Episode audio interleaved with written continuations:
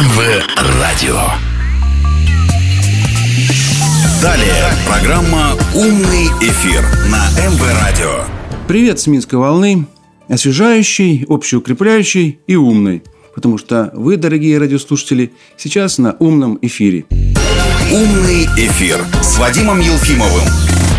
Ну что ж, дорогие друзья, у нас в студии политический обозреватель, журналист, блогер Юрий Константинович Уваров. Приветствую вас, Юрий. Добрый день. На умном эфире. И наш умный эфир с вашей помощью будет помогать слушателям разобраться в очень важных, интересных, иногда смешных, может быть, иногда горестных, но самое главное, актуальных событиях, которые происходят вокруг нас. «Умный эфир» с Вадимом Елфимовым. Ну, я хотел бы начать наверное, с того, что болит. Да, вот так как бы в жизни бывает, так что э, проснулся, что-то болит, уже живой. И в этом, может быть, нет ничего трагичного, но иногда до смешного доходит. Вот что болит? Йенс Столтенберг, да, такой генеральный секретарь Североатлантического блока НАТО, да, он весьма такая уже примелькавшаяся фигура. Вот. Но, видимо, примелькался, поэтому хочет как бы вот громкой фразой немножечко себя как бы, да, оживить, освежить, провести свой ребрендинг, не знаю. По крайней мере, вот последнюю неделю он бросает такие громкие популистские заявления пугающего характера. Вот одно из них, последнее буквально. Йенс Столтенберг заявил, что Россия не имеет права на сферу влияния вообще и тем более даже на сферу влияния, ну, как бы влияет на своих ближайших соседей. Причем у Соединенных Штатов Америки такое право есть, да, у других стран есть, может быть, даже у той же Норвегии, я не знаю, надо Столтенберга спросить, но вот у России нету. Как, Юрий, ты относишься к этой вот эскападе словесной? Ну, я думаю, что относиться нужно к этому абсолютно спокойно, я бы даже сказал безразлично – потому что такие заявления э, от э, главы военного блока, я так полагаю, по их задумке должны внести какую-то панику на постсоветское пространство. Да, это же глава военного блока. Да, страх да. вызвать. На это и рассчитано. До каких-то, я думаю, что конкретных действий не дойдет, потому что они прекрасно понимают э, статус России э, в этом мире. И я думаю, что э, даже э, те вот моменты, когда они э, начали брецать оружием э, возле белорусских границ, это тоже часть той же стратегии э, по запугиванию, прежде всего, населения, для того, чтобы создать панику, э, возможно, на этой почве создать какой-то э, хаос, и ничего за этими страшилками, пугалками не стоит. Ну вот мы должны успокоить наше население. Я да? считаю, что мы просто должны плюнуть на Столтенберга и забыть. с его селедкой норвежской да. испорченной. Скажем так, он явно ее завернул в какую-то газетку в свою речь, и этой селедкой разбрасывается по всему миру. Мне нравится твой юмористический подход вот, к этому делу. Действительно, я тоже не отношусь к этому серьезно. Вообще, как можно относиться к этой фигуре, даже вот скажу, визуально посмотреть на него, когда он говорит, у него голос дрожит и так далее, ручки... Ну, честно говоря, э, я тебе скажу, что вообще э, на сегодняшний день, вот э, сказал, к этой фигуре, ведь все эти фигуры сегодня на Западе, кто это? Это, по сути дела, шуты.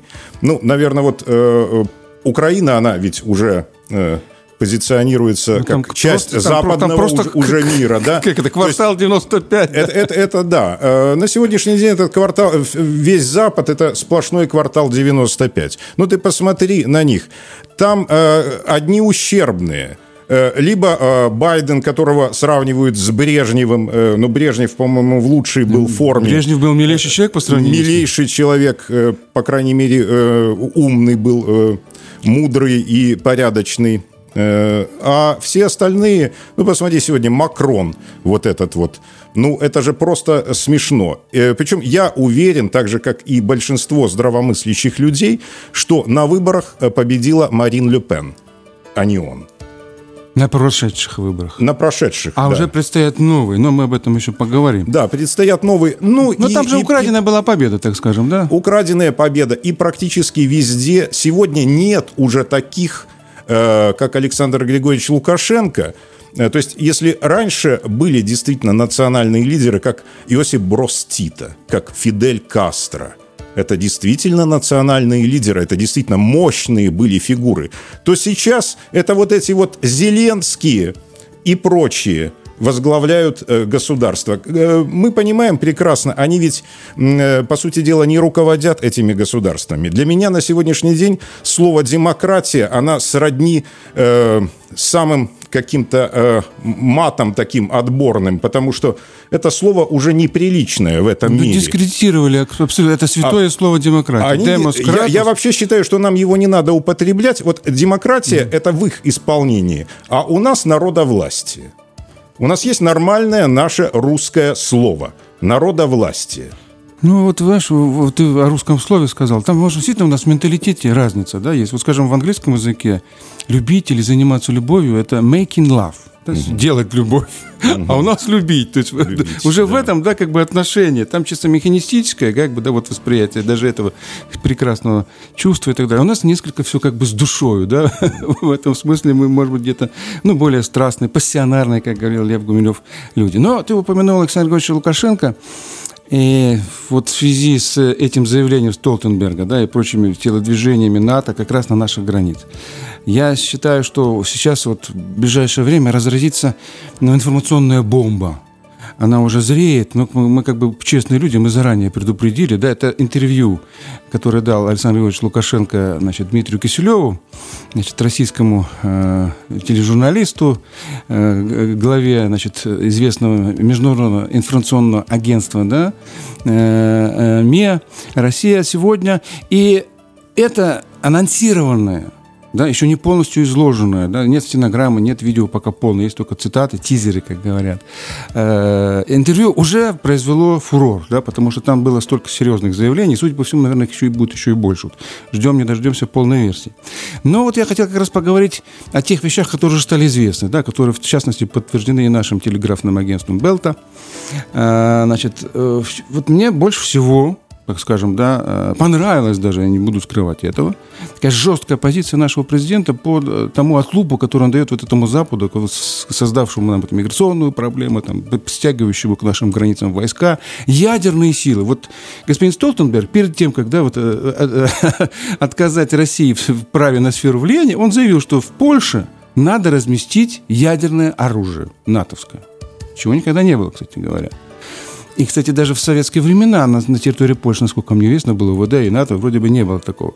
Так вот, ответ нашего лидера, нашего президента. Если такое произойдет, это ответ на вопрос Киселева, то тогда он обратится к Путину с предложением разместить уже на территории Республики Беларусь соответствующие ядерные силы. Как говорится, баш на баш.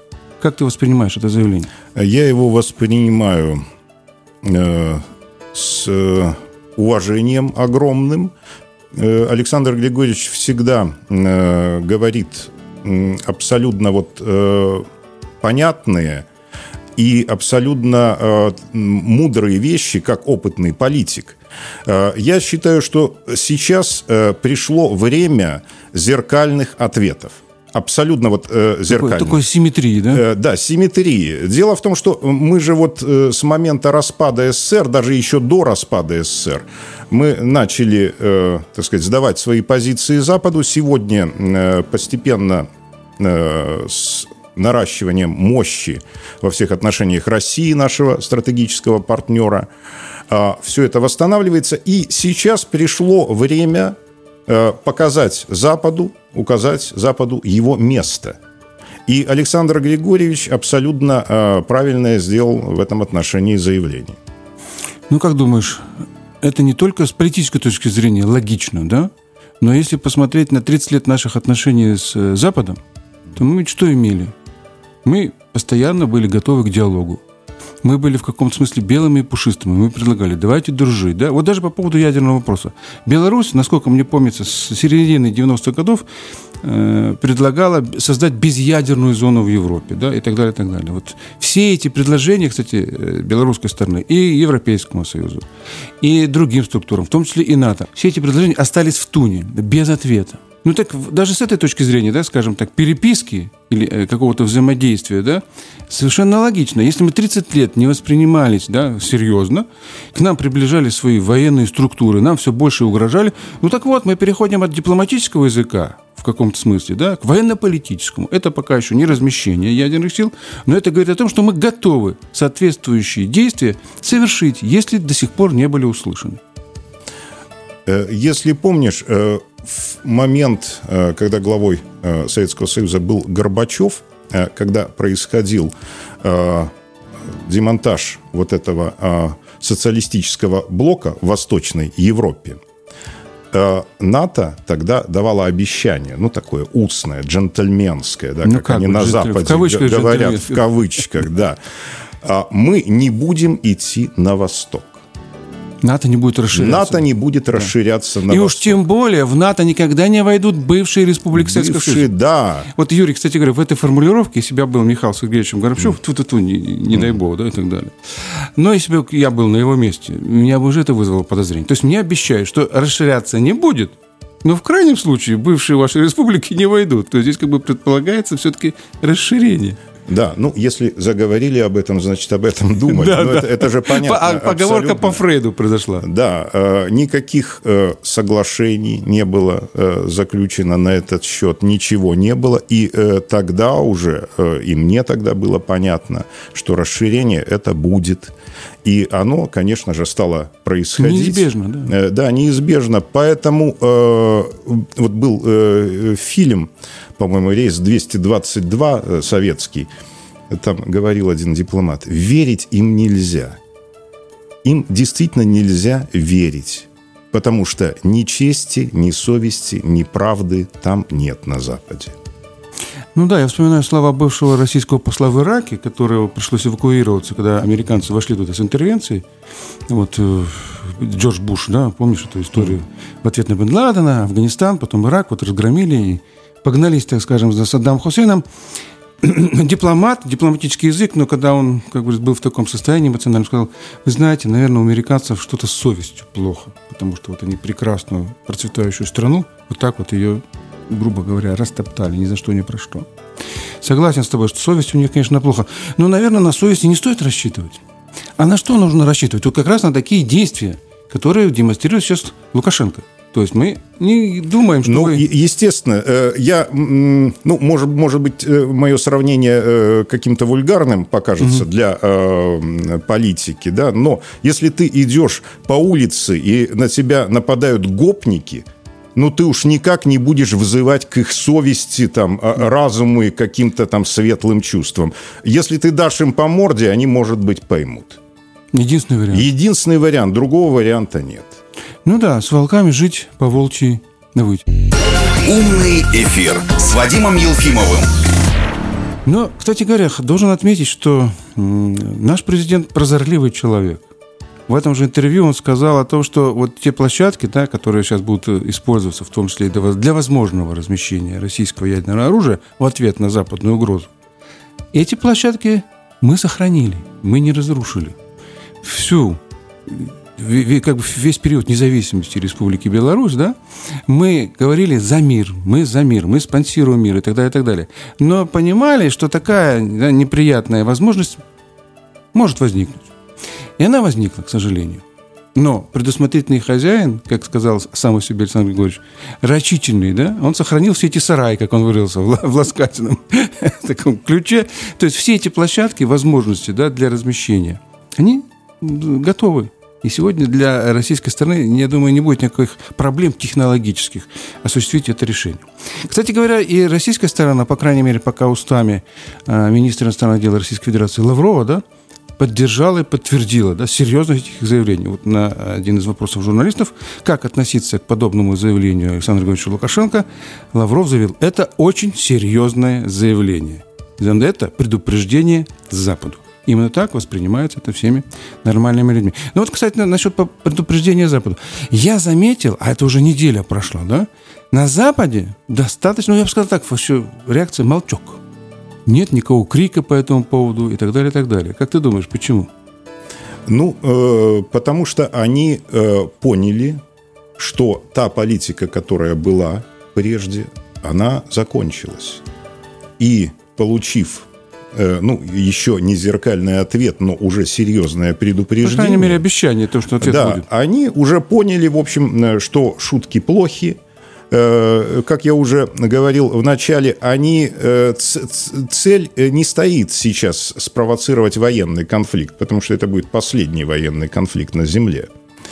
Но иные их цели Конечно, вот они пытаются сейчас, как я говорил, внести какую-то сумятицу такую вот. Раздрай какой-то. Да. И, конечно, причина этому, на мой взгляд, сейчас Основная, что так вот раззадорило, скажем так, Запад, это то, что не сдалась Беларусь.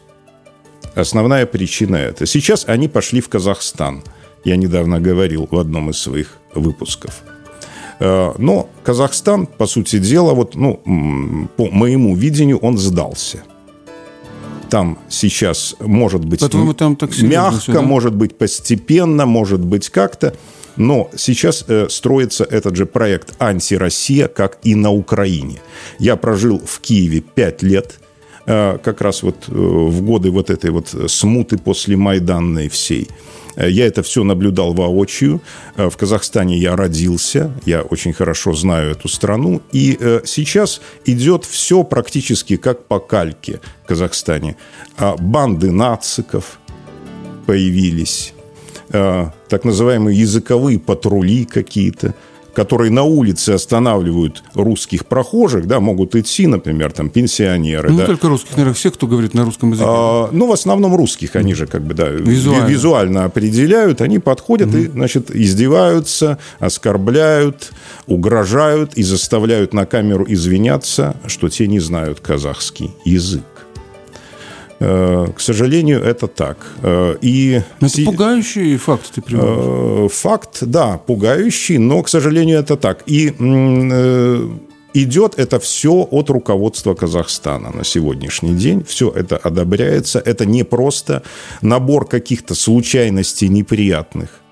Касым Жамар Такаев, нынешний президент, он заявил весной на саммите ЕАЭС, что мы будем поддерживать интеграционные процессы до тех пор, пока они не будут наносить ущерба нашему суверенитету.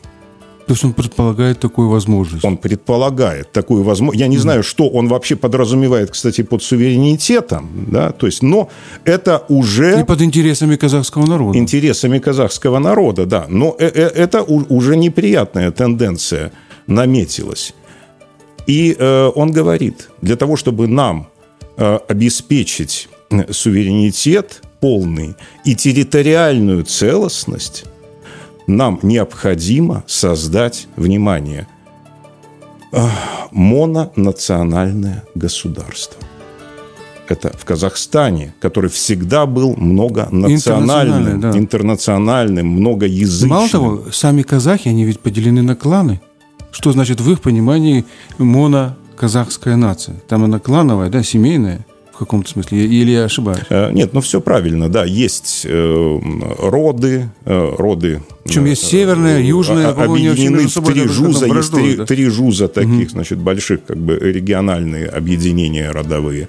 Северный, центральный и южный. Э, всегда наиболее влиятельным был южный. Он такой более, может быть, националистический. Это как вот, например, на Украине западенцы, вот угу. э, левовяне, да, то в Казахстане это, например, там Чимкент, они э, носители основные как раз такого вот ну, махрового ну, наверное, национализма. Это, наверное, тем еще объясняется, что там басмаческое движение было где-то до 1938 года, да? Там позже всего там... Ну, я не могу сказать точно до какого года, но то, что оно было, и, и оно было и после революции да, долгие до, годы, до как бы, годов точно мы это знаем, да. да к сожалению. Близость границы в конечном счете. Ну, э, насчет э, движения басмачей я хочу сказать, что вот э, сейчас мы э, э, пожинаем плоды вот этой вот э, толерантности советской власти, да, которую все обвиняют в какой-то жестокости, тоталитаризме, жестокости. тоталитаризме и так далее. Да? Ведь на Украине всех простили этих, и бандеровцев, и полицаев, основную часть и они раскаивались, они получали вошли во власть. советские пенсии, жили они прекрасно, получали от этой ненавистной власти квартиры, бесплатную медицину, а э, все они, оказывается, до поры до времени притаились и ждали своего часа. И вот сейчас они в этих эсэсовских формах повылазили и там маршируют по Львову и уже даже по Киеву.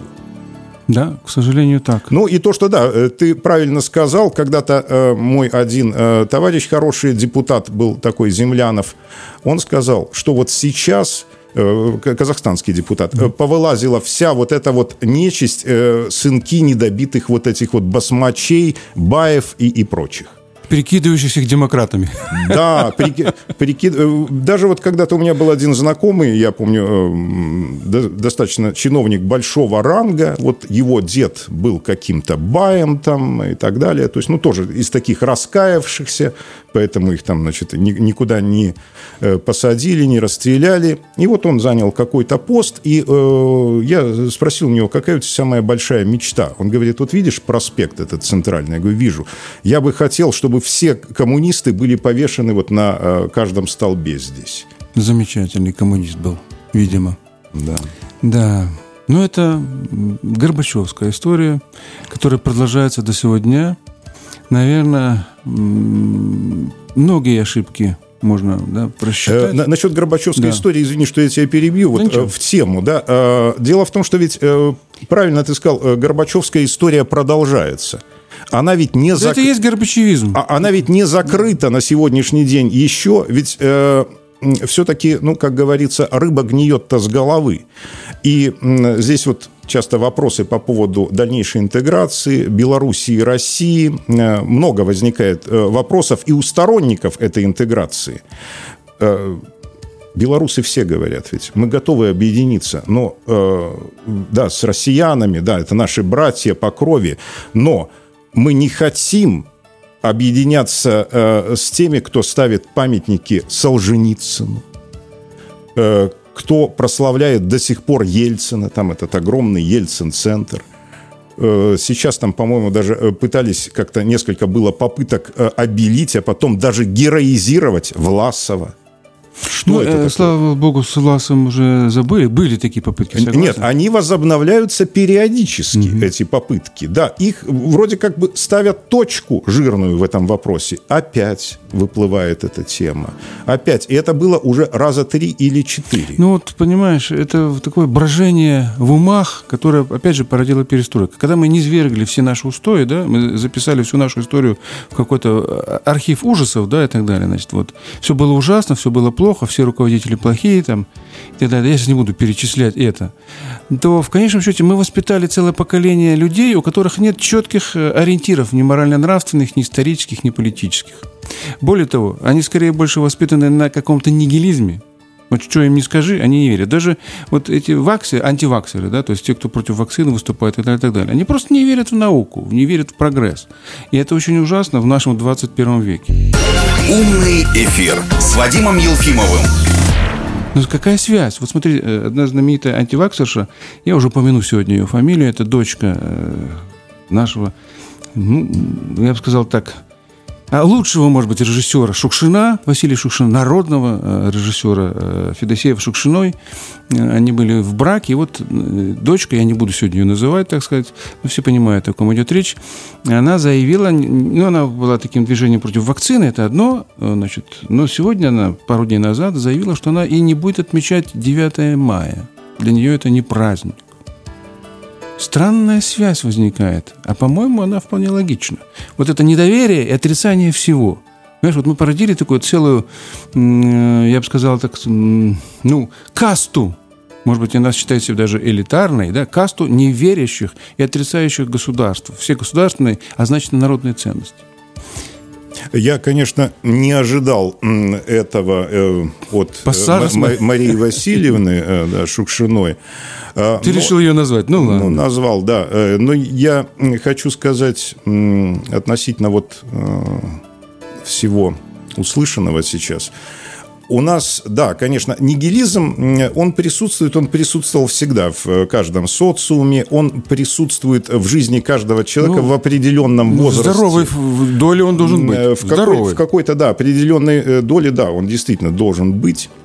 Э, но я вот задумываюсь часто последнее время, ведь у нас э, основная часть протестующих это была молодежь. Э, значит, ну, понятно, что молодежь эту обрабатывали вот эти вот деструктивные телеграм-каналы, но винить их, ну, просто глупо.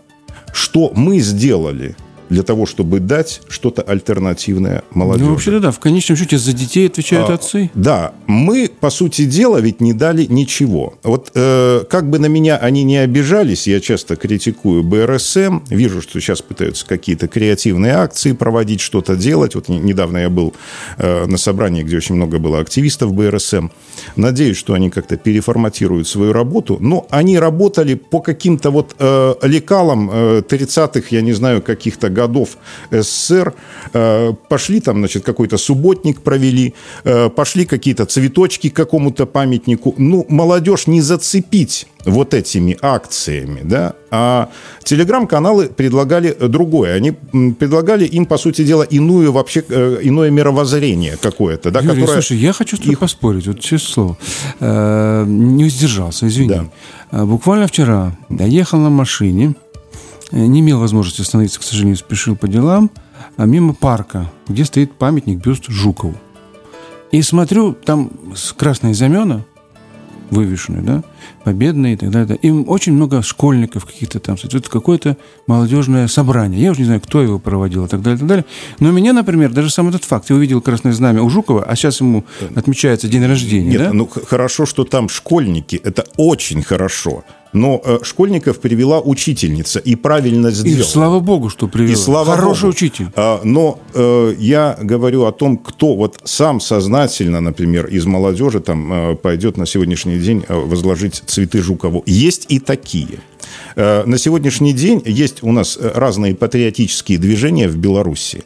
Я иногда встречаюсь э, с этими ребятами, и я вижу, что очень много молодежи, и это радует. Ну, я просто к тому, что надо им давать вот такие знаки. Понимаешь, такие а, красные Нет, знаки, даты. знаки давать надо, но э, что-то должно э, быть э, в основе формирования их мировоззрения. И, на мой взгляд, я вот сейчас э, не помню ее дословно, угу. э, цитату Ленина – он говорил, что а, важнейшим из искусств является кино. Да, да по-моему, ну, тогда так, кино, да. Так да, звучит да, цитата. Да. Замечательная цитата. Сегодня он бы сказал интернет. Э, интернет, да, но интернет – это разные формы, разные жанры. Тем не менее, ленинская цитата на сегодняшний день остается актуальной. Какое кино мы смотрим, и в том числе молодежь? Да. И снимаем какое и кино. Сним... Э, э, вот к этому я и подвожу. Включаешь сейчас телевизор. Ну, какие-то раньше были мексиканские сериалы, сейчас мыльные оперы у нас научились снимать. И э, вот эти вот бесконечные какие-то там семейные драмы. Женские романы. женские вот эти плаксивые пусть не обидятся на нас истории. Женщины. Да, пусть не обидятся наши прекрасные женщины. Все это не воспитает молодежь. Э, мы как-то дискутировали на эту тему э, среди политологов, и вот один говорит, э, мы не можем показывать же вот это старое советское кино. Я возразил. Э, у меня э, две дочери взрослые, 30-летние, э, и у меня сын-подросток, которому 14 лет. В какой-то момент я приезжаю, он смотрит фильм «Бронзовая птица». Угу. И в его лексиконе появилось новое слово «пионеры» он, я у него спросил, ну, как будто я не видел в фильме, рас, расскажи. Он мне рассказывает сюжет, рассказывает восторженно, увлеченно. Ему очень понравился фильм этот, он проникся. Ну, им. фильм хороший. Да. Э, фильм действительно хороший. Если ты помнишь, мы в детстве да. убегали Все из смотрели, дворов да. Э, к телевизорам, когда Кортик, потом шел бронзовая птица, Кортик, бронзовая потом последнее птица, детство. Э, Неуловимые мстители, да. прекрасные фильмы. И мы тоже со Стасиком моим посмотрели все серии неуловимых мстителей. Ему очень понравилось понравился тоже фильм. Э, сейчас практически эти хорошие советские фильмы для вот школьников не показывают. Очень редко. Бывает, но крайне редко. На мой взгляд, надо чаще. И тот вопрос, э, который ты поднял и к которому я подводил. А что сегодня делает наш кинематограф для воспитания следующего поколения? Причем, нас, кстати, отстроили шикарную студию – там я недавно Ус- был. Условия, условия все, все, все есть. Снимайте, работайте. Снимается непонятно. Ты мне можешь назвать один толковый белорусский фильм, который ты посмотрел за последние 10 ну, лет? Ну, я последний раз меня приглашали на листопад. когда была премьера э, «Белые росы», ну, уже с Караченцевым, так скажем, он там просто присутствовал, да, вот последняя версия. Ну, фильм, не так скажу, меня поразил с художественной точки зрения, но выз, вызвал какие-то ностальгические, Ностальгические, чувства. да. Неплохой фильм, так скажем. Не могу сказать, что хороший, но неплохой. Вот это последнее, что мне запомнилось из белорусской продукции. Ну, а в советское время, если ты помнишь, практически ну, каждый год, как минимум, это как минимум, а, какой-то фильм становился сенсацией э, А всенародной. Беларусь фильм была одна из лучших А студий Беларусь Советского фильм Союза. одна из лучших. Э, те же детские фильмы э, прекрасные, да, Красная шапочка, Буратино, да, которые Да. здесь вся страна их смотрела и знала наизусть и, и- и до сих пор смотрит и знает.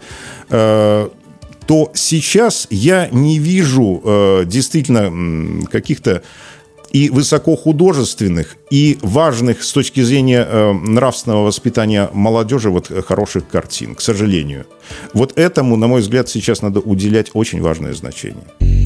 «Умный эфир» с Вадимом Елфимовым. Ну, продолжая киношную да, историю, так скажем, вот действительно есть же какие-то вещи, которые можно переснять на, на, на новый лад. Вот ты сейчас упомянул бронзовую птицу, да, может быть, в каком-то более четком, более молодежном языке. Ну, может быть, можно и переснять, но ведь э, э, в то, то же советское время, когда вот эти шедевры э, снимались, э, никто не думал, что что-то надо переснять.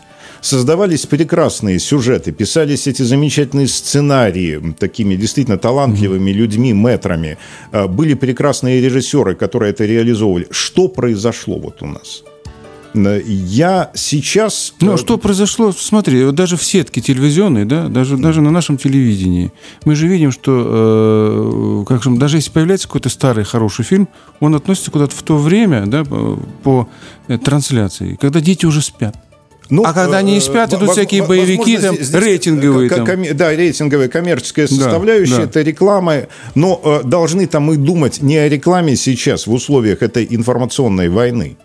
Но телевидению тоже надо как-то выживать, я их понимаю, понимаешь, им надо зарабатывать денежку. Э, н- Для надо- того, чтобы снимать что-то Но хорошее. так, э, вот, вот надо определиться с приоритетами.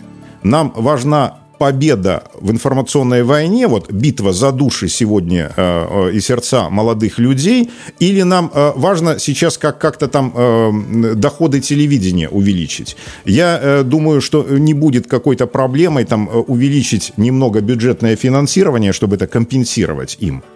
Но э, нужно правильно расставить эти приоритеты. И вот относительно приоритетов я хочу сказать, недавно я э, в очередной раз посмотрел э, интервью Александра Григорьевича э, Ксении Собчак. Э, Мне, меня всегда подкупает Александр Григорьевич вот этой вот человеческой такой, даже вот не, не простотой политика. Как политик он, он достаточно э, умен, э, мудр, а, ну, в нем есть человеческая простота вот эта э, и прямота, подкуп- Ну, так это, знаешь, подкупающая. вот я тебе скажу простой цитата из Алексея Толстого. «Великие люди всегда просты». Да, да, абсолютно правильно. И вот э, Собчак ему задает вопрос о национальной идее. И она даже, наверное, не ожидала. Она думала, что будет как-то выкручиваться, юлить что-то. Но это же не в его-то характере. Он рубанул, так сказать, по-мужски. Он говорит, нет у нас национальной идеи. Я смотрю, что она растерялась. Там пауза была. Говорит, ну, но он честно сознался. Он понимает, что она должна, в принципе, быть. Если помнишь, где-то, мне кажется, лет 12 назад или 15 в Беларуси пошла широкая такая дискуссия э, о национальной идее. Ну да. И вот она шла, шла, шла и, и, и куда-то э, ушла в какой-то тупик, и, и больше никто не А вспоминал. ты здесь упоминал э, в том числе вот интервью президента, да, вот Собчак. Э, во многих интервью и во многих своих выступлениях, и на большом разговоре, он не раз говорил о том, что у нас проблема с национальной идеей, что у нас проблема с идеологией, с целеуказанием и так далее, и так далее, и так далее. Вот знаешь, с моей точки зрения, э, здесь есть э, терминологическая ошибка, в принципе, вообще. Когда мы говорим «национальная идея», мы это содрали с Запада. Вот оно к нам пришло с Горбачевскими временами. National idea, да, там и так далее. Э, Мы понимаем его как национальная. А в английском языке nation – это не нация. Это держава. Там-то они у себя в США строят державную, государственную идеологию. Nation.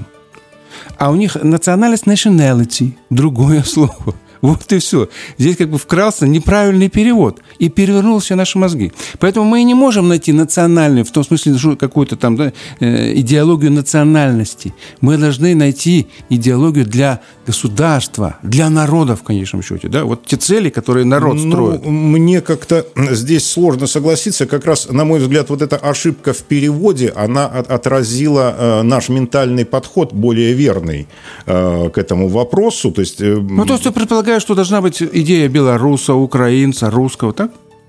Э, Нет, я не говорю, что эм, идея как бы не, наци- не национальности, а национальная идея, то есть Беларусь все-таки тоже э, с доминирующим э, числом белорусов, но это многонациональное, многоконфессиональное общество, да, когда Да, мы говорим да. Интернациональное, по э, сути да, национальная идея о Беларуси, да, э, это правильно все.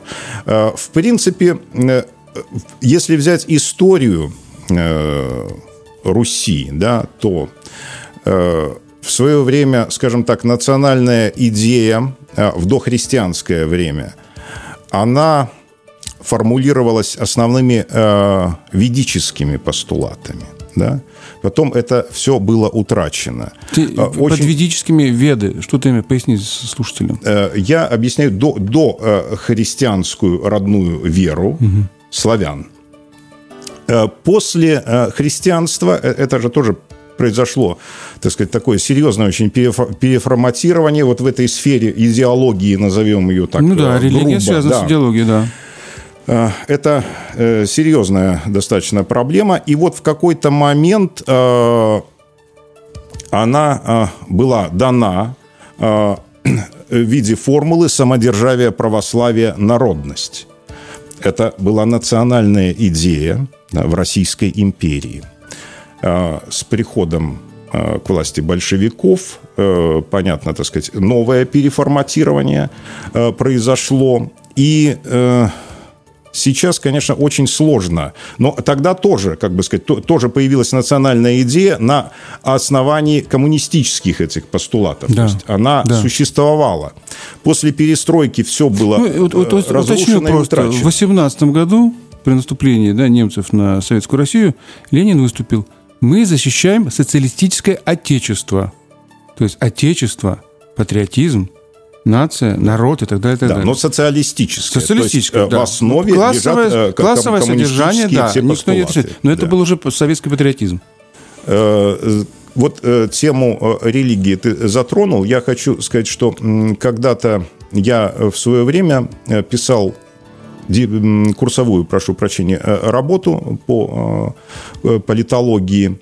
И э, тема у меня была э, «Социал-демократия в современном мире». Тогда не было ни интернета, ничего. Я э, пошел в библиотеку, несколько дней там проработал, очень много литературы прочитал. Ну, у нас же как в представлении советских школьников, студентов, социал-демократия – это РСДРП, Российская социал-демократическая там, рабочая партия. да, Я то бы сказал, до 1912 года.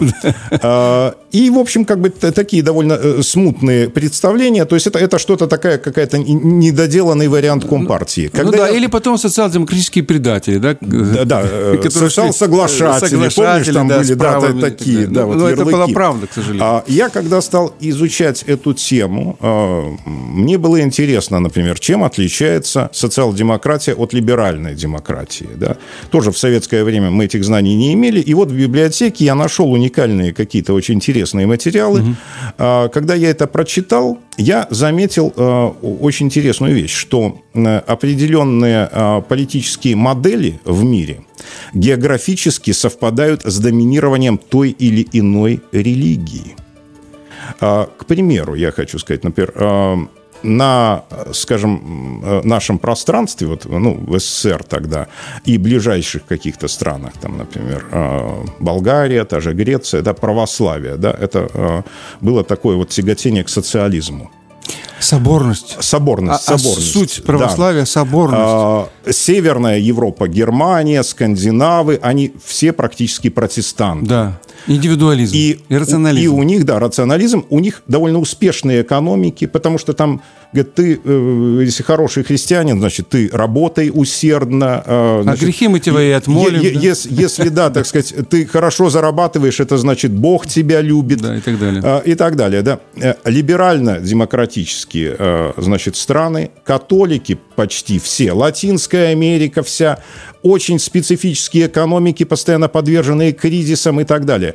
Я к чему это говорю? То есть это, в принципе, простейший вывод. Ну, идеология отражает я, я менталитет. Студент, как студент, да, идеология отражает менталитет, но религия как сильнейшее средство э, манипуляции, ну, э, манипуляция это, так сказать, может быть, с негативом, но э, каким-то управлением, может быть, человеческим Сейчас сознанием. Сейчас побьют, ты что, не, не надо так. Да, э, ну, более мягко, да, то есть э, религия очень религия, сильно влияет так, на, на сознание да, и индивидуума, задает и определенные социума. устои, да, и да, правила поведения. Задает и очень сильно. Да. И э, даже вот, как я сказал, что определяется политическая модель религиозным выбором. А, это нужно учитывать. И это нужно учитывать нам сегодня. А, и почему я эм, много внимания уделял этому вопросу, э, ведь э, не секрет, что часть, например, э, священников, как и католических, так и православных, поддались вот этому деструктивному влиянию. А ведь их слово очень весомо на сегодняшний день, намного весомее, чем, э, извините, наших вот этих вот идеологов кабинетных которых знать никто не знает на сегодняшний день, и никто не знает, чем они толком занимаются. Это люди, которые проиграли информационную войну. Пришел враг, а у нас ни оружия, ничего нет. Это благодаря им. И ведь сегодня до сих пор они все сидят в своих кабинетах благополучно. Я воспринимаю твою критику как критику человека, болеющего за судьбу нашей страны, да, если тут кому-то что-то показалось, что немножко перегнул палку, это от чистого сердца. Умный эфир с Вадимом Елфимовым. Но я возвращаюсь э, к идее государственной идеологии, о том, о чем я говорил. Все, что говорил, я во многом согласен. Но почему я выступаю за государственную идеологию? Потому что как только мы объявим о том, что у государства должна быть идеология, все станет на свои места. То есть сразу появятся и не только цели, но и ответственные, да, и сфера влияния, и так далее, и так далее. И даже средства, извини меня, финансовые появятся. Понятно, кто на что их выделяет. И в этом смысле я бы сказал так. Национальная идея, она всегда зреет, как правильно говорит Александр Григорьевич, он не раз это говорит, она снизу идет. Мы не можем придумать за, за народ эту идею. А государственное может идти сверху и навстречу этой народной национальной идее. Вот там, где они встретятся. Но здесь я согласен абсолютно. Вот, абсолютно я об этом говорю, да. я об этом говорю. Да. Поэтому мы не должны как бы работать за народ. Вот даже ты сейчас упомянул Ельцина тут, он в 90 каком-то там э, третьем, по-моему, году выделил, я просто это четко знаю, там даже деньги были конкретные, это несколько миллионов долларов, в то время это были гигантские деньги, и дал год пожалуйста, ученые, выработайте мне национальную идею. Это было начало 90-х годов. Ничего не вышло, сам понимаешь. Эта идея вырабатывается в ходе практики, да, постепенного. Тем более в условиях кризиса, который был постсоветский. Я, я хочу сказать, что ты сейчас очень правильно сказал о встречном движении да. э, здесь и оно должно быть обязательно гармонизировано. Если этого не будет, если движение только, только снизу, так и возникнет гармония. Это да. популизм да. и хаос. Да. Если это только сверху, то это уже тоталитаризм в чистом да. А виде. если идея снизу не ищет встречи с государственной идеологией, то это как раз подрыв государства, а значит да. уничтожение любой национальной идеи. В этом смысле бочевизм как таковой, он в принципе порочен, потому что он ведет не туда, он выступает против государства. Можно критиковать государство, но с целью совершенствования, да, нахождения консенсуса, взаимодействия и так далее, и так далее. А разрушим все до основания, это ну, мы уже проходили. Я, я говорил как-то вот об этом э, неоднократно, в том числе вот э, в своем интервью э, в программе «Скажи, не молчи» мы затрагивали угу. эту тему, и я сказал, что я не против свободы слова. Я всегда поддерживаю свободу слова, но только в рамках э, созидания. Если же человек призывает к насилию, к разрушению, это уже не свобода слова, это преступление, уголовное преступление. И оно должно быть пресечено, наказано. Но мнений разных по какому-то э, вопросу, э, по вопросу созидания должно быть много. И все эти мнения должны быть максимально услышаны. Так ты демократ? Ну, да еще и либеральный. Может быть. В истинном смысле, в истинном понимании этого слова. Да, ну, я говорю, что люблю слово народовластие э, русское больше. Я э, в какой-то степени Жириновский так он mm-hmm. в эпатажной э, манере своей когда-то сказал, что надо заменить, почистить русский язык. Все эти слова я его поддерживаю. Он там предлагал заменить менеджера на приказчика, там, значит, и, и так далее, и так далее. На самом деле, на сегодняшний день наш язык с момента э, перестройки, он э, приобрел э, столько заимствований порой абсолютно ненужных, э, даже искажающих смысл каких-то явлений, откровенно тупых. Э, и нам нужно сохранить наш прекрасный язык. Я тут с тобой абсолютно согласен. Тем более, э, иногда вот как бы увлечение иностранными терминами означает только одно. Люди не понимают, что они означают. Э, да, я хочу сказать, что вот в свое время я неоднократно бывал на научных разных конференциях, да, ну и сам, понятно, в студенческие годы я учился, слушал разных преподавателей, и я абсолютно четко заметил эту закономерность. А, чем а, какой-то лектор а, более низкого уровня, тем у него более э, громоздкие, витиеватые, наукообразные э, какие-то... Понять ничего невозможно если нормальный человек, вот я был на научных конференциях, когда приезжали профессора из Москвы, МГУ, других крупных вузов, он рассказывает, как бы не вульгарно вроде бы, да, все это, и понимаешь, что это человек Вроде сказать, вообще на, на, на научном читает, языке, да, да. но раз... ощущение, что это идет просто какая-то живая беседа, это настолько понятный абсолютно язык, простой. Э, я тогда понимаю, что человек сам понимает, о чем он говорит. А за вот этой витиеватостью, за вот этой всей иностранщиной пытаются свое убожество чаще всего прятать. Ну да, тут есть много цитат хороших на эту тему и от Петра Великого – вот. И, ну, раз уж мы сегодня Ленина вспоминали, да, то я вспомню одну его цитату, с моей точки зрения, очень правильную. Кто ясно мыслит, тот ясно излагает. Лучше, по-моему, не скажешь подтверждение твоих слов. Да, абсолютно. Умный эфир с Вадимом Елфимовым. Ну вот ты уже касался темы новой, новой поросли политиков, да, что они смешные на Западе и так далее, и так далее. Вот меня огорчило Э, последняя информация, которая поступила, да, вот э, бывший канцлер Австрии, неплохой человек, с моей точки зрения, который пытался в том числе налаживать отношения с Республикой Беларусь. Бывали у него всякие там, да, как бы э, отступления. Ну, он, как говорится, с волками жить по волчьи выть. Но то, что он хотел наладить отношения, да, и в том числе встречался с Александром Лукашенко, был настроен на диалог, прагматичный политик, разумный, здравый. Вот он сегодня, его недавно вынудили уйти в отставку, но я надеялся, что он вернется – и, к сожалению, он заявил, вот сегодня сделал заявление официальное, что навсегда уходит из политики. И у меня это вызывает чувство, ну, грусти такой. То есть, как бы вообще пусто, пуста поляна, я бы сказал, так политическая. Как ты вот тоже те же чувства испытываешь? Э, я, когда увидел его первый раз на экране, то вот у меня возникло чувство, что это белая ворона. Да. А, среди вот, свежий его человек, вот да? этих да, эм, коллег, так сказать, по этой Евробанде. И белых ворон ведь заклевывают сразу. То есть все это было достаточно, на мой взгляд, предсказуемо. Э, на сегодняшний день нужны вот эти Зеленские, Макроны и им подобные. Потому что, э, по сути дела, что такое демократия да, на сегодняшний день, вот в том западном понимании? Не в истинном, а в современном Нет, западном В современном понимании. западном, да. Это, по сути дела, э, власть э, олигархата, который ставит свою какую-то марионетку. Прикрывается болтовней. И прикрывается болтовней. Но интересная ведь тенденция. Раньше они хотя бы каких-то воспитывали, вели каких-то политиков, даже взять того же Рейгана, да, при моем негативном отношении к нему, ну, бывший актер, все-таки он профессиональный был политик еще из старой вот этой плеяды, то есть его вели долгие годы а, то сейчас они, у меня ощущение такое, что они просто а, издеваются уже над людьми. Это форма такая насмешки над человечеством. Когда ставят вот этого Зеленского, ничтожества, там каких-то еще, они показывают, мы не то, что уважение к вам не проявляем, мы вас презираем, они говорят этим.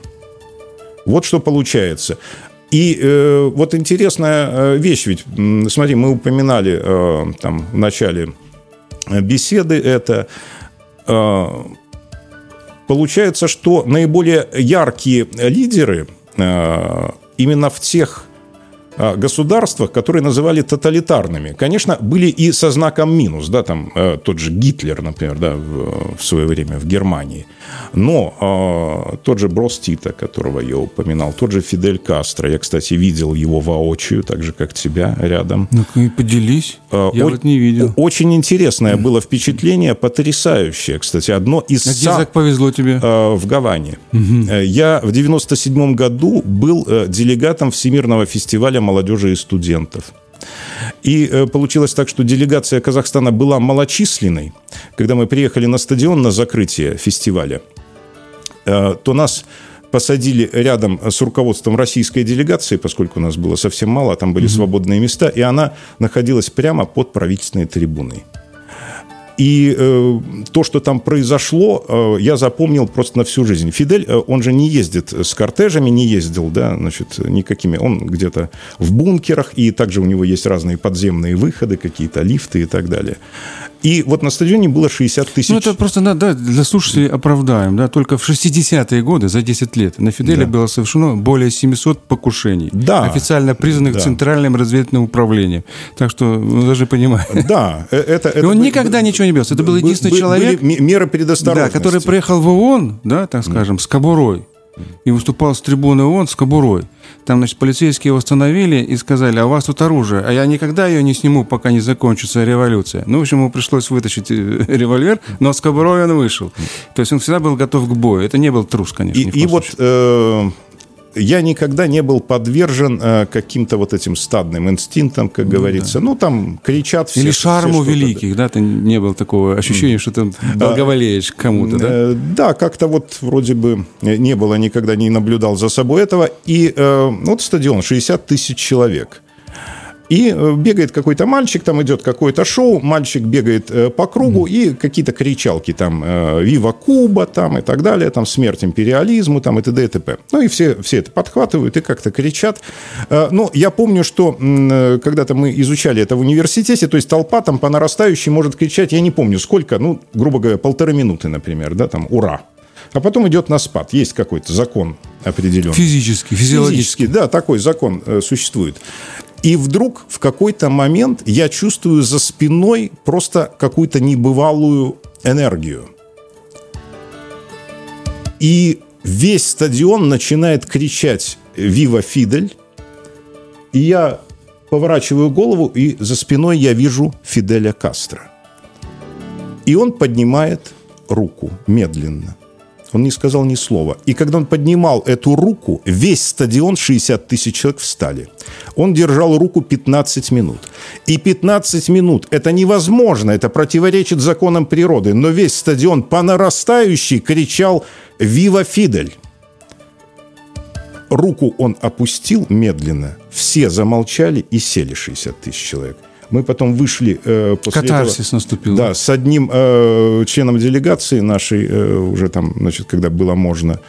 Я говорю, я понял сейчас, как, например, Александр Македонский без там, какой-то мобильной связи управлял армией. Потому что я увидел одного человека по своей энергетике сильнее, чем 60 тысяч. Это был Фидель Кастро. А представь себе, скажем, вот я просто всегда там студентам рассказываю, там возвращение Ленина на финляндский вокзал, да, там площадь такая огромная, народу собралось, он забрался на этот броневичок, ни громкоговорителя, ничего. Кто его слышал? Ближайшие только люди. Небольшой человек на броневичке что-то кричит. А вот именно вот эта аура, да, и ответное движение масс, да, так скажем, вот и, и дает эту самую силу.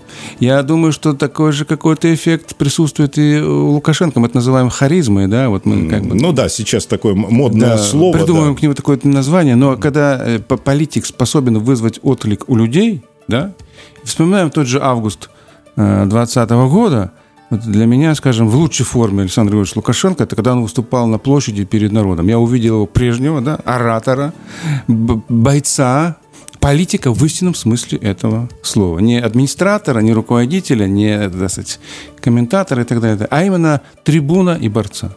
Я считаю, что на сегодня... У, у меня такие же да. были чувства. И, кстати, вот эм, э, эпизод этот использовал э, в клипе э, к своему стихотворению «Белорусы, братья мои», мой угу. друг Ильяс Аутов, э, казахстанский э, композитор и певец.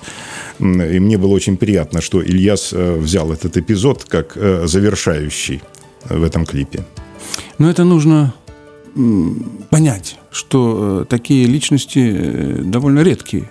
Надо это ценить когда они исторически да, возникают, появляются, и у людей есть возможность, ну, скажем так, взаимодействовать с такими политиками. Но я хочу сказать, что меня очень-очень радует сейчас, что как раз ценить э, Александра Григорьевича, наверное, стали более искренно и больше людей в Беларуси. Потому что раньше все воспринималось у нас как должное. Ну да, все и так как говорится, нормально. Все, все, все хорошо, да. Ну да. и можно поругать президента, да, это, вроде как, как это полагается, как полагается, да, да, да, да. То сейчас я уже вижу, что, конечно, э, тенденция пошла другая, потому что люди в какой-то момент поняли, что они могут все потерять. Мы можем оказаться в состоянии Украины, вот этой вот страшной нищеты, разрухи, Э, и вот этого кощунства жуткого. Ну, ты меня насторожил своими сообщениями о Казахстане, скажу честно. Ладно, это когда-нибудь у нас будет отдельная тема, да, поговорим об этом. Но то, что иногда благополучие может закончиться очень плохо, мы не раз проходили в истории, да, то есть даже когда ты благополучен, не надо почивать на лаврах, да, не надо э, возгордиться своими успехами. Э, я хочу сказать, что э, когда-то в интервью тоже где-то, наверное, месяца три назад, я уж не помню, когда вышло, э, было у меня на канале интервью Сажи Умалатовой, угу. моим э, уважаемым дорогим другом.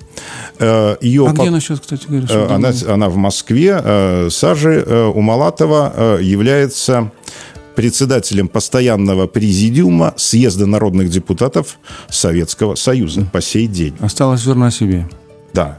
Э, ведь э, не было, по сути дела, каких-то э, ну, актов о ликвидации. С юридической точки зрения он еще не распущен. Де юре он да. не распущен, и, и, и, получа... и де факто. Верно, да. да. То есть и на сегодняшний день она является исполняющим, скажем так, обязанности главы СССР. Ну, и твое интервью? А, да, так вот она э, говорила там, вспоминала своего покойного отца, а отец ее был очень верующим человеком, большим знатоком э, Корана, и она процитировала там одну фразу, которую ей сказал отец.